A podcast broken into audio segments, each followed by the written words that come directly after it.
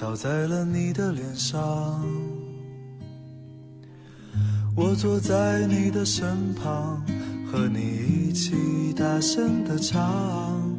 那时我们都还年轻，未来不知在何方。掸去你生活的尘埃，聆听我给你的温暖。亲爱的听众朋友们，大家好，这里是一家茶馆网络电台，我是本期主播未央，欢迎您的收听。原来那天的月光，清醒的映在今天要和大家分享的故事。是来自飞行官小北的《于心有愧》。原来那天的月光，最后都变成我的忧伤和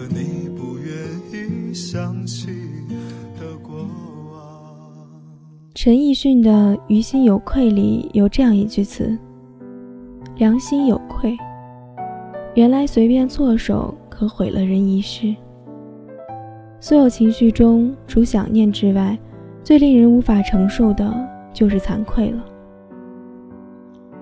惭愧是少数会随时间与日俱增的情绪之一，可恶之极。所以，我们需要你天地为人，用捏造出的神明来原谅我们因年少轻狂或不谙世事所犯下的过错。叶三小姐曾发过一条微博：死之前做个忏悔。就一笔勾销了，求个心安，跟神做买卖。你们已经永远失去了改正错误的机会。Live with it。是的，世间没有原谅这一说。即使得到当事人或当事的原谅，人也无法放过自己。过错是镶嵌在时间里的。这世上没有人可以与时间作对，如同。我的随便错手，如同梦楠被毁的仪式，或许吧。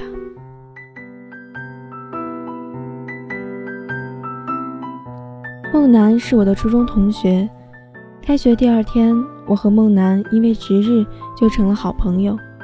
上课铃响，簸箕还没送来，操场划分区域的落叶已被我和梦楠扫成一堆。去了那么久。怎么还不来？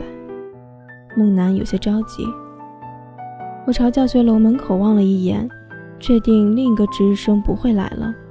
我鼓着腮帮子呼了一口气，开始弯下腰用手揽落叶。别脏，孟楠说，不按时打扫完要扣分。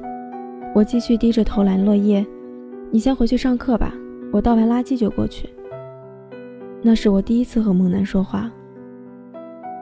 倒完垃圾，我发现梦楠站在教学楼门口等我。你怎么还没回去？我走到他跟前问。梦楠盯着我看了一会儿，眼神很奇怪。他伸出手说：“我们当好朋友吧。”我有些紧张。待会儿吧，我还没洗手。梦楠长得挺好看，稍微有些胖，嘴角有一颗褐色的痣。我常说这颗痣把他害了，因为嘴角长痣的人都比较馋。梦楠说那是美人痣，他以后会出落得很美。梦楠学习很好，是班里的学习委员，但人没有委员样，比较不老实，喜欢跟我开玩笑。梦楠骗我最过分的一次是跟哈利波特有关，我一直等哈利波特拍成电影。梦楠却说他早就看过了。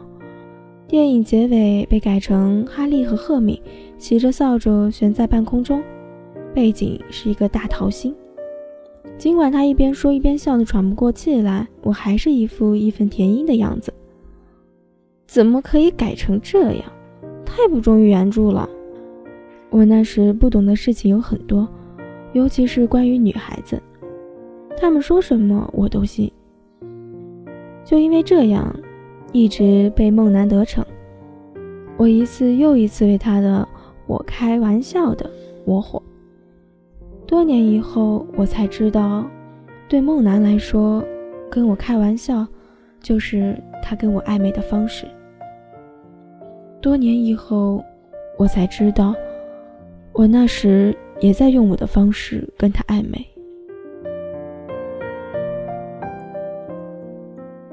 某个冬天，梦楠带了一个医院里吊水用的瓶子，装了热水用来暖手。因为烫，他用双手捂了一会儿就得松开。我趁他捂的时候，用手把他的手紧按在瓶上，想探他玩儿。谁知梦楠没有像往常一样反抗，一句话都不说。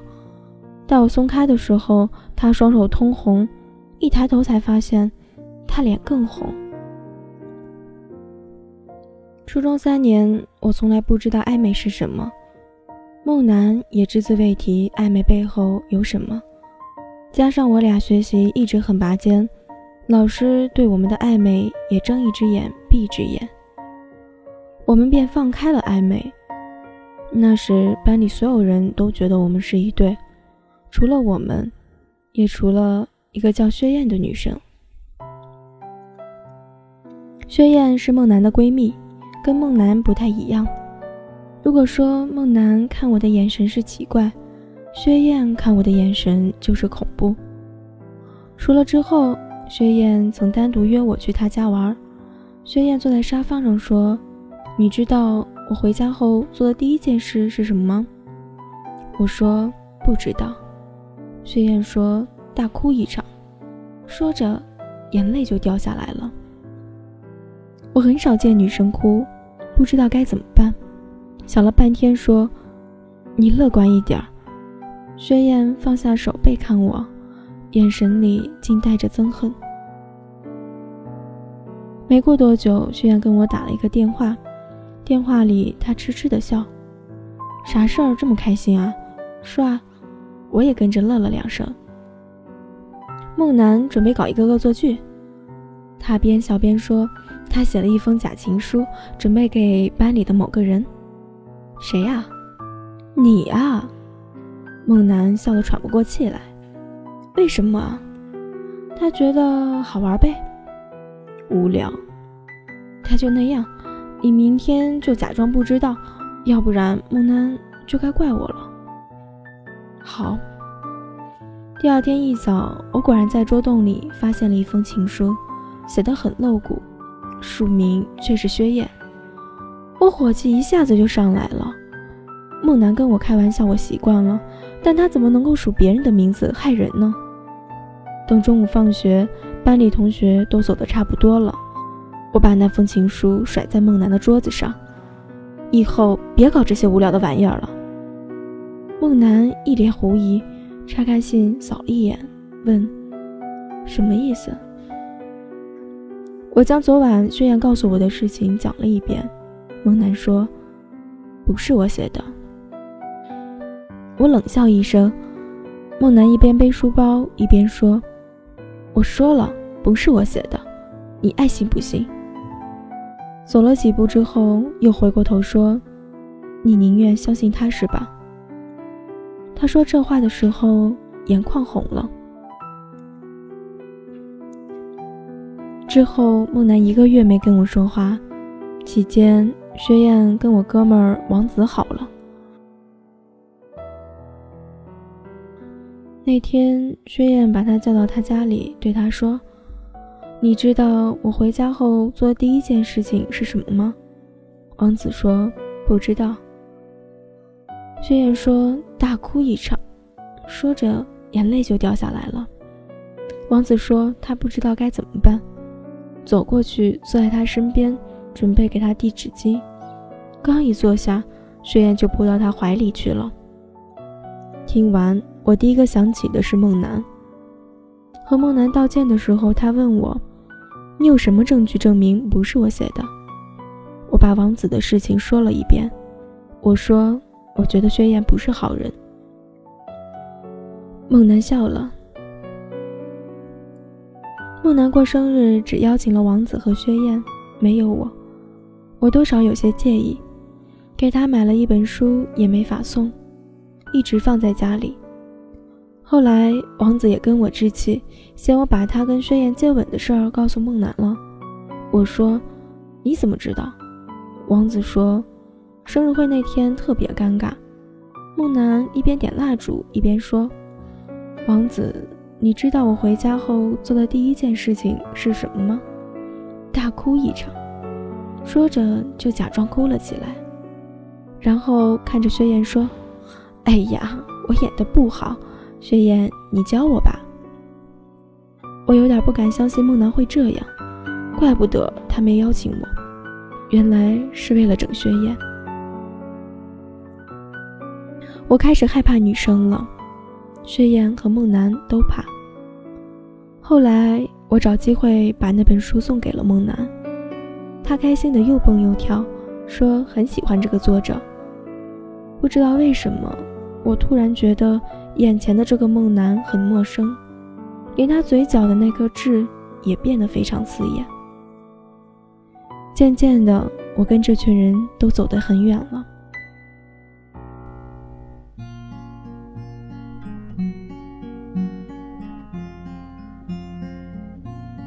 在那之后，我没有加入其他小群体，自顾自的学习和玩耍。那大概是我第一次感到寂寞吧。上课还好。下课就坐在座位上复习功课，周围的人来来往往，都像是故意的。有时我偷看坐在教室另一边的梦楠在做什么，他永远和他的朋友们打打闹闹，包括学燕。女人真的很奇怪，我苦笑。梦楠转学那天，我们在肯德基见了一面。为什么转学？我问：“我搬家了，搬到哪儿了？不告诉你。”我没有继续追问。梦楠从包里拿出我送他的那本书，说：“这本书真的很好看，谢谢你。这是送你的生日礼物，你收着吧。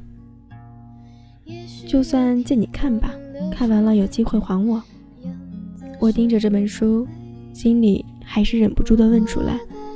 为什么没邀请我参加你的生日会？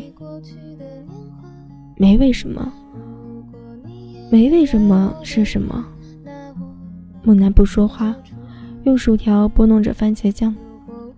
说啊，没什么就是没什么。我看着梦楠一副满不在乎的表情，拿起书头也不回的走了。我跟梦楠两年半的暧昧截止在了那一刻。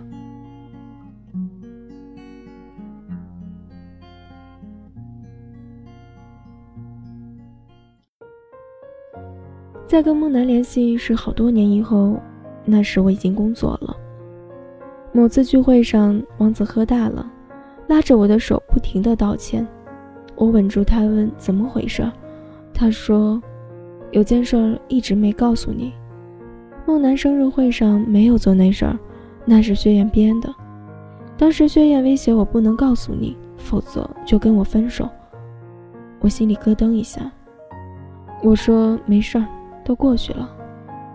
梦楠转学以后，我们就不联系了。王子一脸疑惑地说：“他没有转学啊，他直接从咱们学校退学了，好像是去东莞那边打工了。”我心里又咯噔一下。接着，王子好像又有话说，支支吾吾了半天才敢开口。王子说：“你知道梦楠现在干啥？”我摇摇头。王子说：“难怪，你一直在外地，不知道梦楠当小姐了。”我不知道哪里来的一股无名火，怒气冲冲地问王子要梦楠电话。王子说他没有。我猛地站起来，走到 KTV 控制台，按下静音键，说：“你们谁知道梦楠电话？”所有人都愣了，一副不认识我的样子。这时。一个女生笑得掏出手机，晃动两下，说：“她有，是薛燕。”我没工夫理会眼前这个女人会耍什么花招，走过去直接抢过她的手机，走到卫生间，翻到电话簿，借着酒劲儿，我一边用我的手机拨号，一边自言自语：“你怎么敢？你怎么敢？”电话拨通了，小北，你怎么知道是我？我有你的号。我想问他是不是当小姐了，却不知道怎么开口。我说：“有我的号怎么不联系我？”梦楠沉默了好久，说：“讨厌你呗。”可能是我喘气声音太大，梦楠感觉出来了。他问：“怎么了？”我不说话。是不是你都知道了？知道什么？我故意装傻。知道我当小姐了呗。他语气过于轻松。我一阵心痛，不知道为什么，我心里隐隐约约在等一句话。那句梦楠以前常说的“我开玩笑的”，但这次却没有等来。梦楠跟我约了个时间见面，叫我带上那本我送他的书。我回家翻箱倒柜找了好久才找到，八年过去了。我头一回翻开，扉页上写着“我最喜欢的人送我的书”。我咚的一声坐在沙发上。再次见到梦楠时，我吓了一跳。梦楠瘦了，变得非常好看，可我总觉得她长得跟以前有点不太一样。你是不是整容了？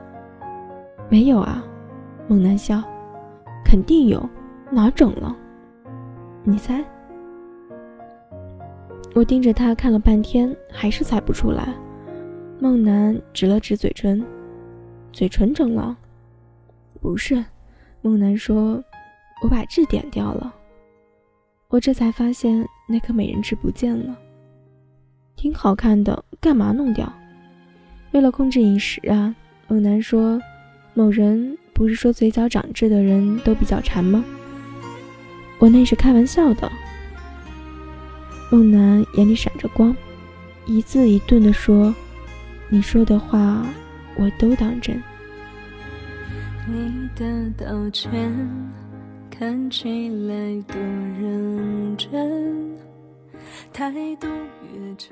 那天我一直不敢提起那本书。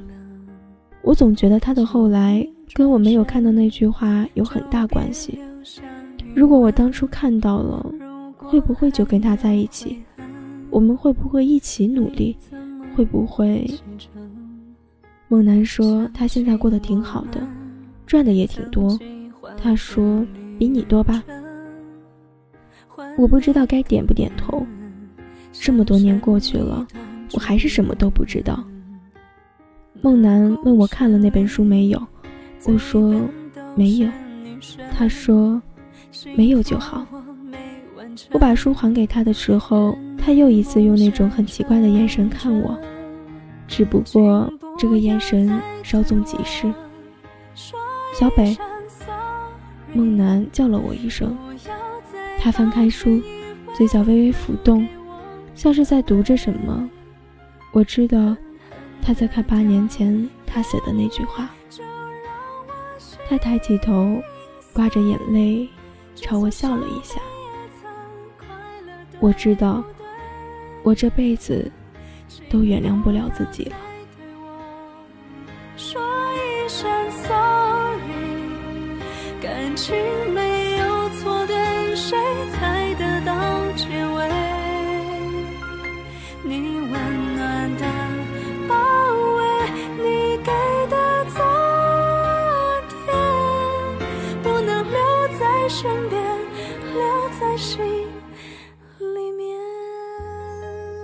青春里有那么多的错过，有多少心事一直萦绕在你的心头，久久不能平复呢？也许这就是青春吧，有惭愧才算完整。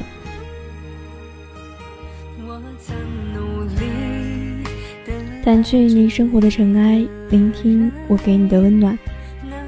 本期节目到这里就要结束了，感谢您的收听，我是未央，我们下期节目再见。